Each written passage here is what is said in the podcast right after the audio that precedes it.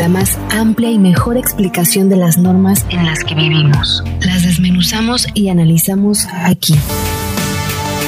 La imagen jurídica. Imagen jurídica. Con Atenea Loaiza. En Imagen Informativa Cancún.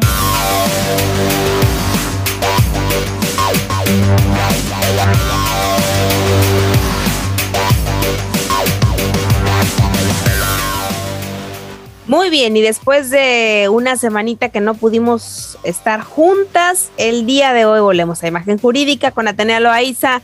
¿Cómo estás, Atenea? Bienvenida, qué gusto saludarte. Muchísimas gracias, Mari Carmen. Pues muy contenta de estar ya de regreso y dando lata, gracias a Dios. Y pues bueno, para abordar temas jurídicos sobre, y bueno, creo que de importante relevancia, Mari Carmen, porque vamos a hablar de la propiedad intelectual, pero no cualquier propiedad intelectual, sino vamos a hablar de la protección de la propiedad intelectual de nuestras comunidades indígenas a través de su artesanía. De hecho, mm, una de las cuestiones mucho, muy importantes, Mari Carmen, sobre este tema es precisamente la falta de información de nuestras comunidades, la falta de representación de nuestras comunidades para accesar a este tipo de protección y hemos visto y hemos escuchado infinidad de asuntos y de casos en los que estampados, grabados, todo lo que tiene que ver con una representación artística de nuestros artesanos mexicanos está girando en el mundo y nuestros artesanos mexicanos no están recibiendo la protección necesaria ni por supuesto el pago correspondiente por la explotación de este arte.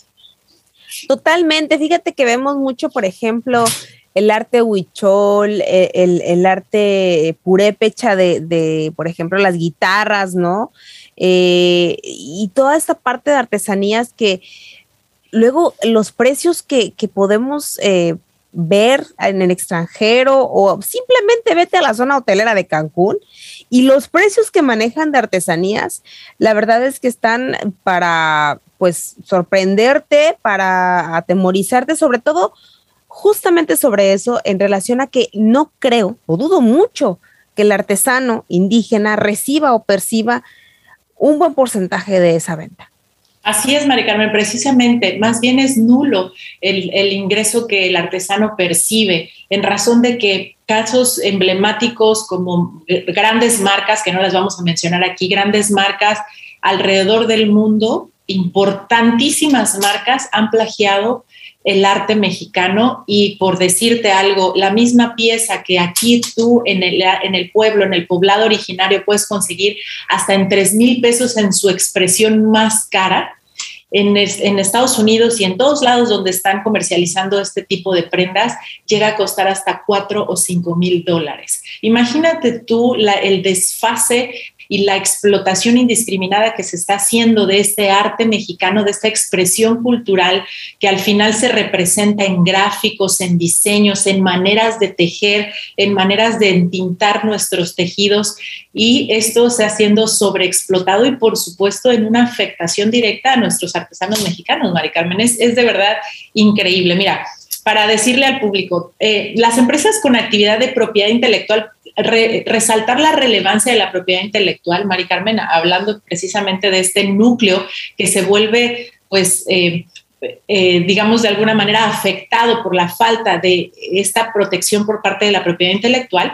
En México, la propiedad intelectual registró un alza en salarios y genera más de 17 millones de empleos. Es decir, para el total de los trabajos en México del 100%, las empresas con activos que generan propiedad intelectual, es decir, que protegen sus productos, sus creaciones con propiedad intelectual, representa el 33.6%. Es, un, es brutal este, este número, Mari Carmen. Imagínate lo que puede representar si tuviera la protección de vida el artesano mexicano, que estamos hablando de que tenemos una cultura extensa, tenemos representaciones artísticas y artesanales extensos, grabados, pinturas, lo, lo mencionaste bien, la hechura de guitarras, la hechura de, grabados y de incluso tejidos, tintes que son eh, prehispánicos, incluso, Mari Carmen, no estamos hablando de que son eh, eh, situaciones o técnicas empleadas al vapor, sino son técnicas prehispánicas que han venido trascendiendo a lo largo del tiempo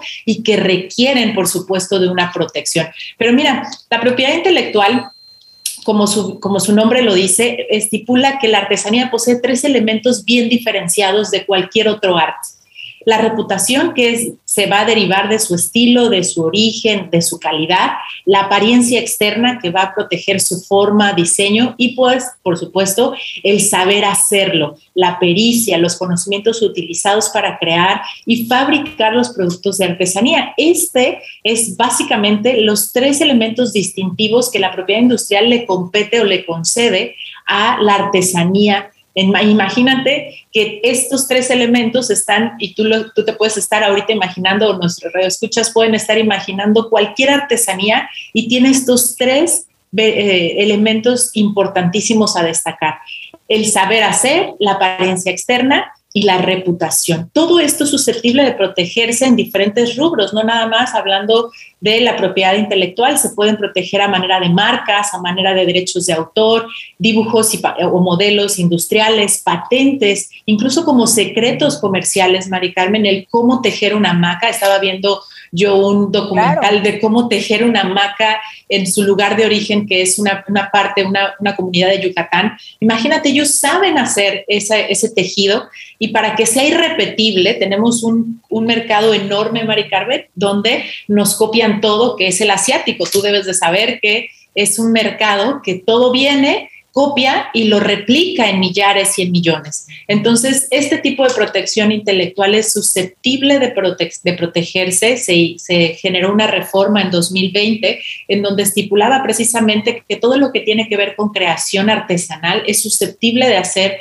eh, de protegerse a través de la propiedad intelectual o propiedad industrial. Entonces, definitivamente aquí tenemos un rubro importante por hacer, Mari Carmen, tenemos mucho que trabajar en informar a nuestras comunidades, en generar marcas colectivas, en generar mucho más eh, cultura de prevención para nuestras comunidades indígenas. Imagínate si empezamos con un 33.6% de la generación de empleo, si estamos hablando de una MIPYME, vamos a llamarlo así, Imagínate lo que podríamos generar con nuestras comunidades indígenas informadas y debidamente protegidas para que se vuelvan empresarios, pequeños y medianos empresarios y puedan estar disfrutando de su tradición milenaria.